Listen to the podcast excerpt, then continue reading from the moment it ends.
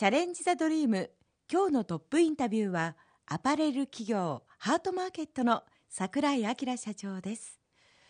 あの本社が前橋にありますけれど、はい、櫻井社長はほとんど前橋にいらっしゃるんですか？それともいろいろな店舗を見て回っているんですか？ほとんどね前橋の本社にいます。あで皆さんでこう一堂にこう集まることなどもあるんですか？そうね月に1回、えー、店長会議ということでねあのみんな本社の方に集まってみんなでね会議をします。そこで戦略を練ったりとか。戦略は練らないんですね。え？一日愛について語ろうとか。愛って LOVE?LOVE LOVE ラブ？ラブ。ラブとは何ぞや、えー、これ結構面白いです。ではお金の話とかね。一切しないんですね。計画の話とか。それはどういう考えからですか？このハートマーケットね、はい、心の市場、まあ、あの日本語にしたらハートマーケットなんですけど、うん、そこ、はい、まあ心が売り上げを作る。ね、テクニックが売り上げを作るわけでもなく、うん、そういう計算が売り上げを作るわけじゃなくあなたたちの心が売り上げを作るんです。それがまあねテクニックになったり、まあ、皆さんから見たらそういうふうになるけど心があってこそそういうことがあるんです。だからそこのことをすごく大切に、えー、例えばハートマーケットに入った時に本当のありがとうを言うっていうことをしてもらうんです。本当のありがとう、えー、そうです。本当のありがとうとは何ぞや。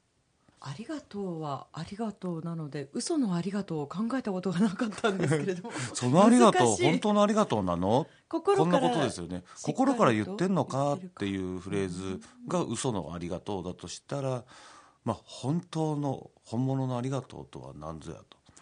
考えようよ。まあハートマーケットでね、はい、えー、落とし込んだところはお母さんに産んでくれてありがとう。これなんじゃないか、えー、お母さんにね、えー、自分の誕生日もしくは、えー、お母さんの誕生日に産んでくれてありがとうって、まあ、1年に2回ぐらい言おうよ、まあ、ハートマーケット入ったら、はい、えー、最初にやってくださいっていうお願いをします。面と向かって目を見て膝を詰めてお母さんに産んでくれてありがとう。そのありがとうで多分涙するんです。まあ、これでねあの200何十人、まあえー、代謝もありますから、まあ、その倍3倍ぐらいのスタッフが経験をしたことを聞きました。笑いほうけたっていう人もね一組いましたけども、えー、大概の人はお母さんと自分で泣いたと。すごく心からあのなんか綺麗になったような感じで、えー、今まで感じたことのないような感じを体で受けましたと。そのそれが本当のありがとうだと。またその本当のありがとうを言った時にお母さんが目の前でそうに言ってくれてありがとうっていうありがとうのねお返しがあったと。そういうことを体験すること。なんかそういうところからやってほしいってそのことをあの大切にして、まあ、そういう心が売り上げを作るんじゃないか。お客さんをねに対しての、えー、接客につながるんじゃないか。そういうことの中でありがとうございますっていうことをね最後にお客様に言えたらまた俺たちも幸せになるしお客さんも幸せになるしそんなふうなことをね大切にして心の授業を、え月に1回そんなことをやってます。とてもこう心を大切にしている櫻井社長のプライベートもとても気になるんですけれども、ちょっとその辺りをですね少しお仕事の話を離れてプライベートな一面なども聞かせていただければと思います、うん、まあ、趣味や息抜きはどのようにしているんですか？趣味。趣味をね、はい、まあゴルフかな、うん、とてもねスポーツがお好きというかスポーツジムも随分通い詰めたなんてお話を聞いていますけど。そうだね、まあ、めちゃくちゃ行ってましたね。去年の10月ぐらいまでです。えそれ以降はそれ以降ねもうちょっとゴルフ上手くなりたいと。すごく中途半端な場所にいるような感じがします、えー、普通の人からは自分で言うのもなんですけどうまいって言われるんだけどすごく上手な方とまた知り合いになったら下手じゃねえんだけどなと。そういう中途半端な場所がどっかに抜け出したいと。で去年の10月ぐらいからね、まあ、ちょっとゴルフの練習に集中して、はい、今までジム行った時間とか、えー、朝ウォーキングの時間とかを、はい、クラブを振る時間に変えたんです。結構一つのことにのめり込むタイプですか？めっちゃのめり込むんですね もう。はい。あの娘さんがお二人いらっしゃるんですよね、うん、10代でしたっけ？そうだね。19と17専門学校生と高校生、はい、えー、かっこいいお父様でなんか憧れますね。どうですかね。本人たちはねもう何とも思ってない。おしゃれのこととか例えば娘さんの意見を参考にしたりとか、そういうことってあるんですか？全 然ないですね。あそうですか。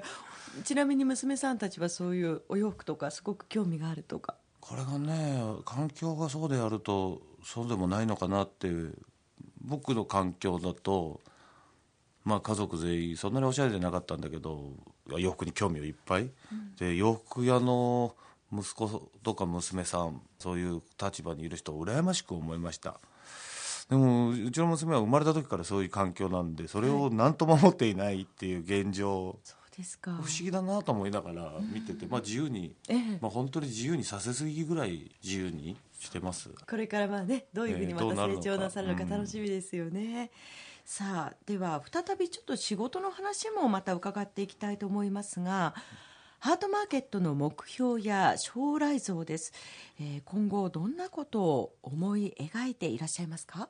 でかいこと言うと永遠にっていうのをね思っております、えー規模としてはどうでしょうか？規模ね今年でね20年なんです。ちょうど人間で言えば成人式ですもんね。うん、ね。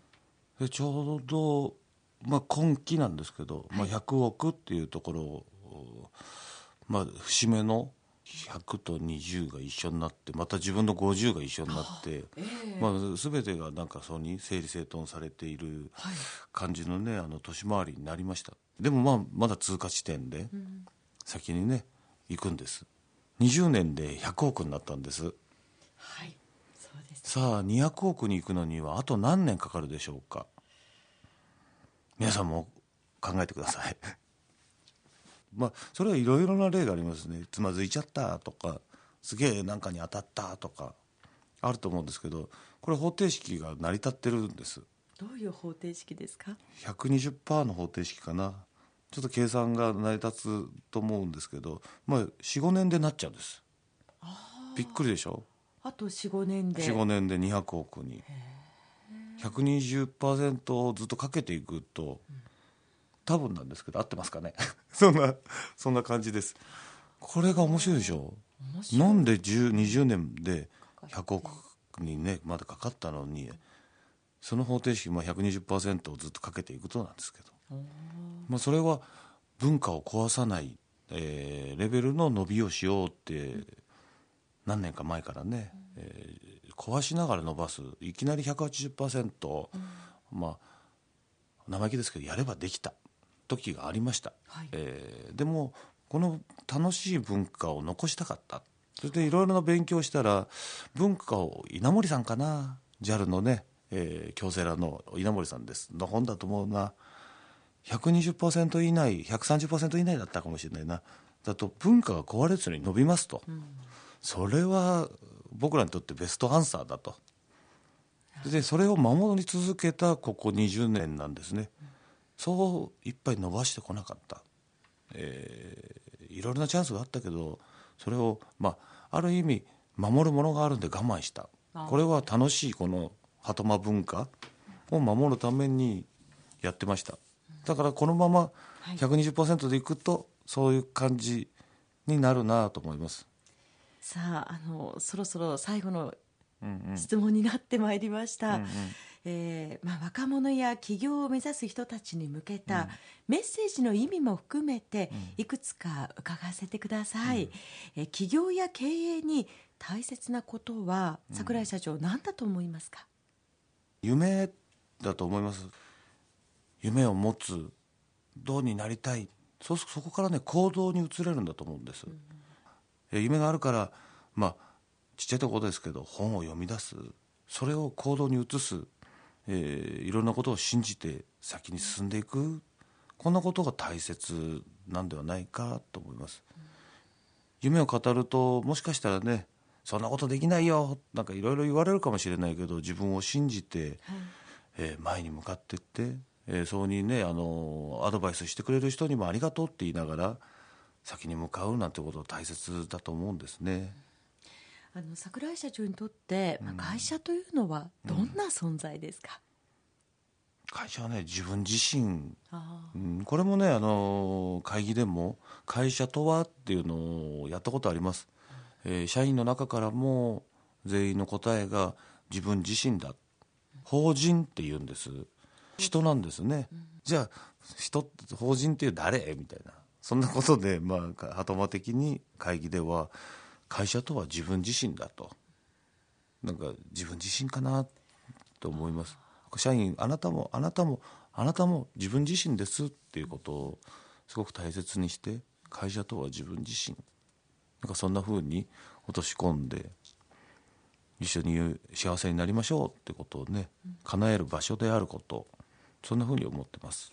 いや今日は大切な本当にお話をたくさん伺いました、えー、チャレンジ・ザ・ドリーム今日のトップインタビューはアパレル企業ハートマーケットの櫻井明社長でした。貴重なお時間をどうもありがとうございました。ありがとうございます。それでは最後にもう一曲思い出の曲を櫻井社長に伺おうと思います、はい、えー、生き物係の風が吹いているこれね僕の中ではねこれが自分たちのリアリティ、まあ、頑張ろうやるぞ。それでまたこのね風に乗っていきたい、ね、みんなで幸せになりましょうっていうのをねすごく感じる。心を一つにする曲でもあるわけですね。そうですね。それではお送りします。生き物係で風が吹いている